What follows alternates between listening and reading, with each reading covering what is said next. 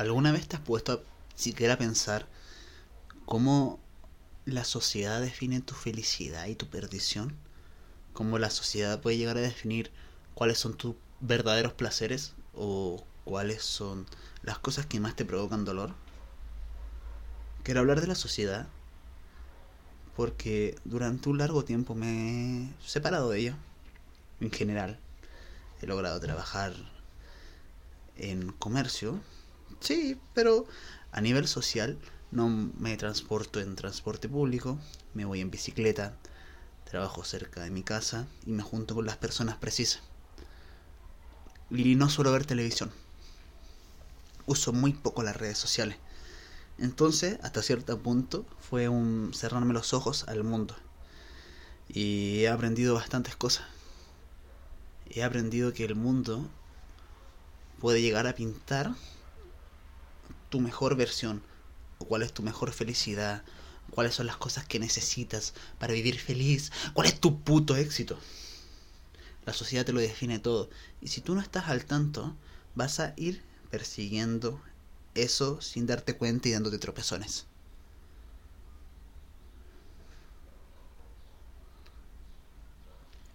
Porque la sociedad o el círculo social en general, el mundo, tiene una visión de éxito. Tiene una visión de cómo tiene que ser el ser humano, cómo tiene que actuar cierta persona en cierto lugar. Sí, puede que a criterio de cada persona esto cambie, pero hay una idea general sobre algo. Por ejemplo, todos piensan que actuar al frente de su jefe debe ser con respeto, o quizá no todos, pero son los menos y depende mucho del trabajo. Muchos piensan que al tener una casa vas a estar más lleno, vas a estar completo.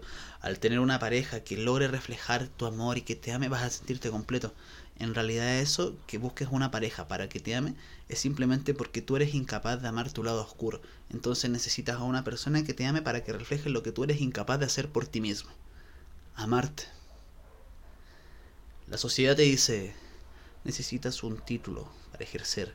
La universidad te dice, oh, ya tenés el autito, ya tenés la casa, la la pareja, te falta el puro hijo, ya estáis listos. ¿Ah? Eso te dice la sociedad, pero ¿qué saben ellos? de qué es tu éxito. Pero ¿qué problema es más grande? El problema más grande es que cuando tú no sabes a dónde mierda quieres ir, sigues esa imagen, sigues ese éxito. Y lo sigues, y lo sigues, y lo sigues. Y cuando llega y está, te das cuenta que no te llena para nada y no se hace sentir bien. Si he aprendido algo de la vida, es que las metas son una forma de medir tu crecimiento. Por ejemplo, yo hoy voy a grabar dos podcasts. Quizá, entonces tengo un crecimiento. Pero es que si tú quieres crecer, tu visión en mental tiene que ir mucho más allá de tus metas. Entonces, una meta es como buscar un lápiz para poder escribir. Es algo que se tiene que hacer simplemente para llegar al objetivo final. Por eso, yo no tengo metas. Es una forma de visualizar. Mi negocio tiene metas. Sí, pero yo tengo una forma de visualizar absoluta que me lleva hacia mi idea de mi mejor versión. Mi yo todo papacito. Mi yo nivel Dios mi yo músico, mi yo exitoso, mi yo con más de lo que tengo ahora, quizá, quizá en una silla mejor, pero en realidad sería haciendo lo mismo. Seguiría hablando frente a un micrófono, quizá un poquito mejor. Eh, quizá estaría tomando otro café, quizá una taza con diseño, qué sé yo. Pero al final las cosas siguen siendo similar y la idea de éxito no te la puede definir nadie. Y esto te lo digo acá, es una realidad muy cruda y nunca te lo van a decir. Éxito, tienes que conseguir tal cosa para éxito. Cuélgate de mi pene si quieres éxito. Y vas a sentir cómo el balanceo del viento choca tu rostro. Qué exitoso te vas a sentir. No. El éxito solamente lo puedes definir tú. Yo ahora con mi estupidez y mi locura te acabo de decir una idea de éxito que es vulgar, atrevida y no le va a gustar a nadie. Pero ¿qué pasa si esa es mi idea de éxito? Cada persona puede definir su idea de éxito, pero por estar siempre mirando una idea de éxito que te la colocan en la tele, te la colocan en las películas, te la colocan en las putas redes sociales, nunca vas a poder mirar la tuya, porque si estás escuchando el ruido de afuera, ¿cuándo te vas a dar un espacio de silencio para escuchar tu música de dentro que susurra? No necesitaba alcanzar tantas cosas para darme cuenta cuál es mi éxito. Y quizá ni siquiera me voy dando cuenta porque a medida que avanzo, avanzo, avanzo, el éxito va cambiando. Antes mi éxito era ser más independiente y mostrarme mi forma de ser ante mis padres. Cuando era pequeño. Ahora ya lo hago. Antes mi éxito era no estudiar la universidad. y ahora ya lo tengo. Y es chistoso, pero lo que en un momento de chico te parecía una cosa tan lejana, a veces ya lo hiciste. Miraba a esa persona que manejaba un auto y se veía tan genial, y ahora tú manejas ese mismo auto, probablemente prestado por tu papá, y tú veías a esa persona como genial. El éxito solamente lo puedes definir tú. Para mí el éxito es ser auténtico y ser tú lo más posible. Y por eso digo que solamente lo puedes definir tú.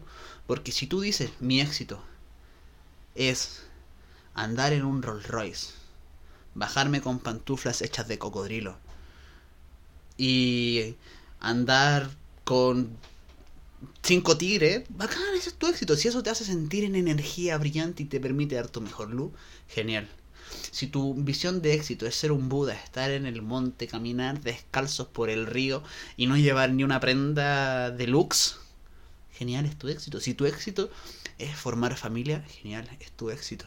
Pero que no te vengan a meter el dedo de que éxito es la casa, el auto y la familia. Si tú quieres eso y realmente lo quieres, genial, pero que no lo hagan porque te piensas que eso te va a dar más felicidad. No. No da más felicidad. Si te tengo que decir algo, si tuviera que decirle este mensaje, este podcast se lo dejara a mi Emanuel del pasado, es que ninguna meta en el futuro va a dar más felicidad. Al final se disfruta el proceso. Porque si al final tu mayor aventura, eh, voy a pensar que lo estoy hablando a mi, mi chico del pasado, si tu mayor aventura era encontrar un tesoro, cuando encuentres el tesoro la aventura acaba. Y la mayor diversión está en la aventura, porque en la aventura conoces a tus amigos, en la aventura conoces a tus parejas, en la aventura conoces amantes, diversiones, juegos, bailes, fiesta. Pero cuando encuentras el tesoro, ya está. No lo digo para que deje de, estar de tener meta. Lo digo porque creo que la misión de la vida es crecer, avanzar mirando hacia adentro, renunciando a las expectativas tanto tuyas como otras personas. ¿Y por qué digo las tuyas? Porque muchas veces tus expectativas son expectativas ridículas que uno crea a través de las ideas que otras personas le implantan en la cabeza por una conversa. Cuida mucho de quién conversas, porque lo que comes por tu mente o por tus oídos va a ser lo mismo que votes por tu boca. Así como cuando comes comida la de fecas, así mismo es una emoción y una palabra. Cuidado.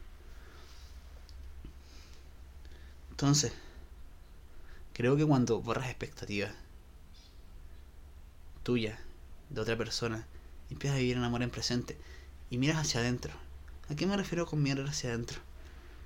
El mirar hacia adentro es ver eso que quieres ser barra hacer y la emoción que se siente cuando lo miras es reconfortable, es rico, es llenador, te dan ganas de parar y empezar a hacerlo ahora. Pero cuando estás haciendo algo que lo visualizas y crees que está mirando hacia adentro, pero te genera ansiedad y lo quiero acallar y lo quiero y lo quiero, eso no, está mirando hacia afuera. Es diferente, porque el estar mirando hacia adentro es una algo que te sientes bien como ahora mismo. La emoción y el porqué de fondo son diferentes te dan ganas de hacerlo sin esperar nada a cambio. Es como que pueden mirar, hay un ejercicio que es mirar hacia adentro, es mirar hacia adentro de tu cuerpo. Siente cómo se siente al medio de tus deditos, siente cómo se siente el centro, siente tus huesos. Nunca pensamos en nuestros huesos, piensa en tus intestinos delgados, en tu corazón, en tu pulmón, también son parte de tu cuerpo. Cuando te subes a una balanza, también están, también se pesa, como la grasa y la carne, también se pesa. Y cuando miras hacia adentro, cierras tus ojitos, haces este ejercicio y probablemente empiecen a surgir acciones que en tu mente te ves haciendo, como si fueras un personaje de videojuego. dices, oh, me gustaría bailar, qué sé yo. Pero la emoción que te da cuando lo piensas es como, ¡ay! ¡Sí! Y no, no piensas en el dinero que tienes que estar haciendo de por medio. A mí me pasaba mucho esto y por eso lo digo. Antes pensaba que quiero hacer y pensaba de por medio en hacer algo que fuera un negocio para que me generase el ingreso para tener más libertad. Pero a la larga me generaba ansiedad, pero... ¿Se entiende, no? En cambio, por ejemplo, cuando pienso en grabar esto audio, cuando pienso en hacer música, no estoy pensando en hacerme famoso. Es como que lo tengo que hacer porque en el proceso me divierto. De hecho, no quiero ni que termine esta grabación porque cuando la estoy haciendo lo disfruto. Pero no lo voy a hacer tan largo porque también tengo que hacer lo que disfruten ustedes. Es un gusto. Entonces cuando se borran estas expectativas de mierda, las tuyas, las de otro, empiezas a vivir intentando de no arrepentirte de nada, sin preguntarte ese, uy, ¿qué hubiera sido así? Empiezas en amor, porque muchas veces el amor es la energía más fuerte, y te digo por el amor a ti. Sí, hoy quiero dejar un nuevo concepto en mi podcast, es el egoísmo. El egoísmo no es malo. Y quiero hacer un llamado a todas las personas que están escuchando este audio de que por lo menos una vez en su vida sean egoístas y vean por ustedes y empieza a ver lo que te gusta a ti, qué es lo que te apasiona, porque al final si en un momento quieres estar en pareja, tienes que saber lo que te puede hacer feliz a ti. Porque no es responsabilidad de otra persona hacerte feliz, no es responsabilidad de otra persona curar tus emociones, no es responsabilidad de otra persona que te entienda cuando ni siquiera tú te puedes entender. Entonces llama una época al egoísmo. Pero no un egoísmo como se conoce socialmente. Un egoísmo donde tú siembres, donde puedas cosechar y eso en que te hiciste en tu egoísmo tan bueno pueda brindarlo a las otras personas. Como yo, en esto estoy siendo egoísta porque es lo que yo saqué de un conocimiento, de un libro, pero quizás te funcione a ti. Si yo soy egoísta, puedo querer cantar mis canciones, pero quizás a alguien le guste. Si yo soy egoísta, puedo querer ser un puto dios y sanar a las personas y sentirme un dios y darle vida y muerte y sentirme un dios. Y después me puedo convertir en doctor y a través de mi egoísmo puedo ayudar. El egoísmo es una corriente filosófica. Y hoy estamos aquí, hermanos míos, para decirles que puedes ser egoísta. No es malo ni bueno, lo defines tú. Porque como dijimos al principio, no existe lo malo ni lo bueno, sino definiciones de círculos.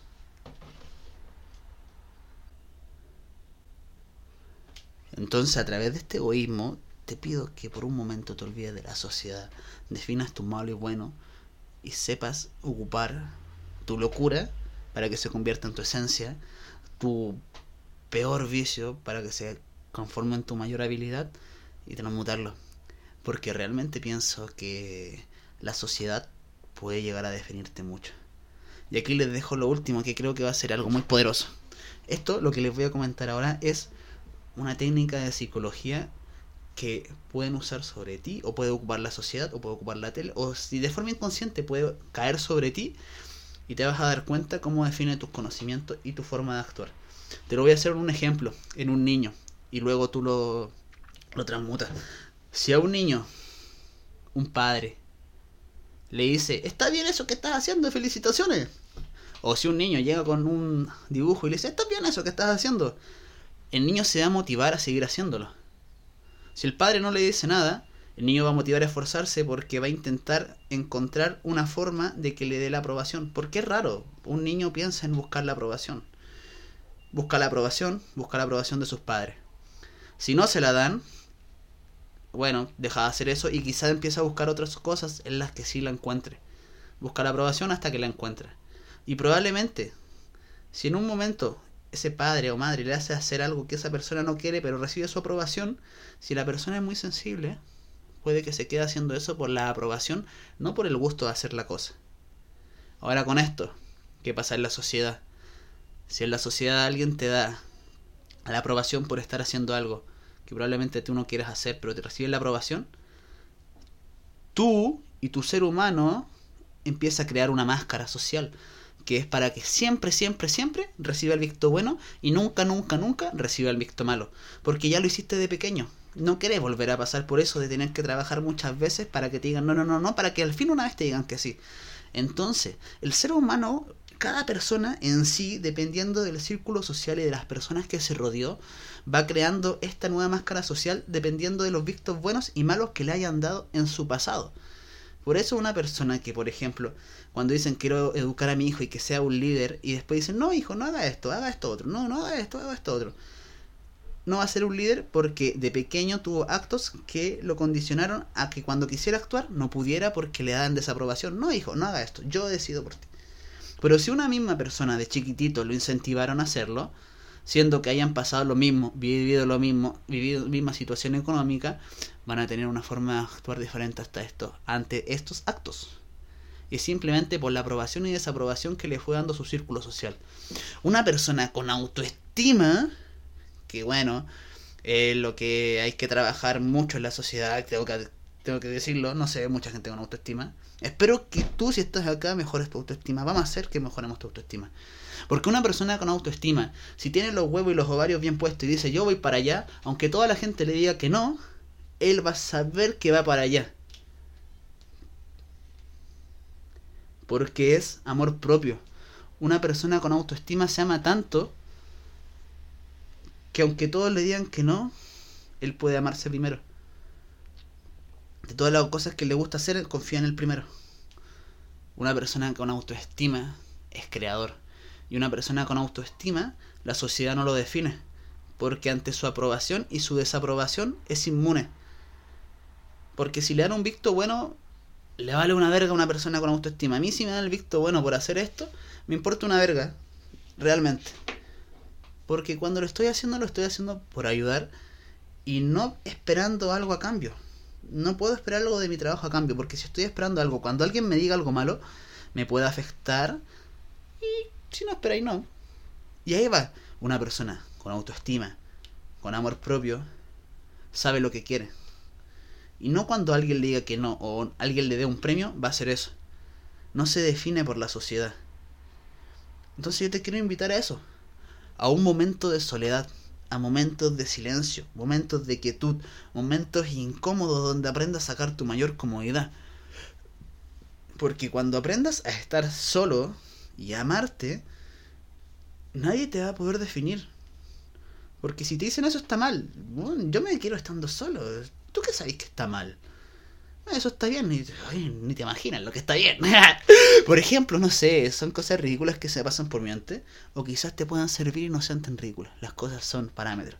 Yo me pregunto qué tan idiota hay que ser para volverse un genio. Y nada más les quiero decir eso. Es una forma que te define. Y una forma de que no te pueda definir la sociedad es que te entrenes en este momento de soledad. No momento de soledad aburrido viendo anime, corriéndote la paja, masturbándote o llamando y, y, hablando con tus amigas. No, soledad en serio. Ten una cita contigo y escúchate. Porque si escuchas siempre la sociedad y la tele, eso es lo que vas a terminar siendo. Cagas lo que comes. Pero si te escuchas a ti tranquilamente, puedes empezar a sacar cosas diferentes. Sorry hablo duro. A veces me necesito hablar hacia mí mismo. Y pienso que a ti también te puede servir si te hablo así. Porque son temas duros que hablando suave a veces no se toman en cuenta. Porque, ay, voy en contra de la sociedad. Este es un diálogo que ni siquiera se puede hablar a las masas si es que a ti te gusta este tema. Por eso yo no estoy buscando fans. Pero sí estoy buscando compañeros que quieran caminar en la misma dirección que yo mientras se miran dentro. Si tú eres una persona que está mirándose dentro y quiere caminar en la misma dirección que yo, mi podcast te lo aconsejo. Si no, no, no es para ti. Pero es que yo te puedo enseñar solo formas de mirar dentro de ti, como he aprendido yo. Que es lo que te quiero enseñar, porque de ahí nace la autoestima. Cuando miras dentro de ti y confías en lo que hay dentro de ti, yo te quiero enseñar porque puta que me costó hacerlo a mí. Confiar en mi conocimiento y en mi preparación, por simplemente compararme y ver afuera. Pero cuando dejas de hacerlo, emprendes tu valor que tienes dentro y lo puedes empezar a compartir. Puedes ser grande, puedes definir tu mentalidad, puedes transformar muchas cosas.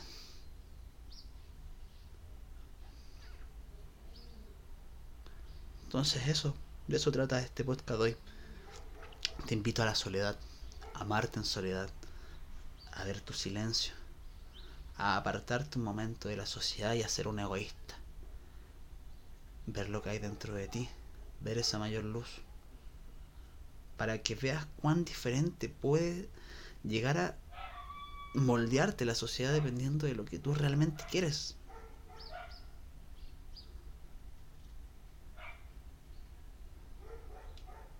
De hecho, si tú crees que la sociedad no te moldea, y esto lo dejo como tarea final, si tú crees que la sociedad no te moldea, dime cuántas veces a la semana te bañas si vas a la sociedad y dime cuántas veces a la semana te bañarías si vivieras solo, en un bosque.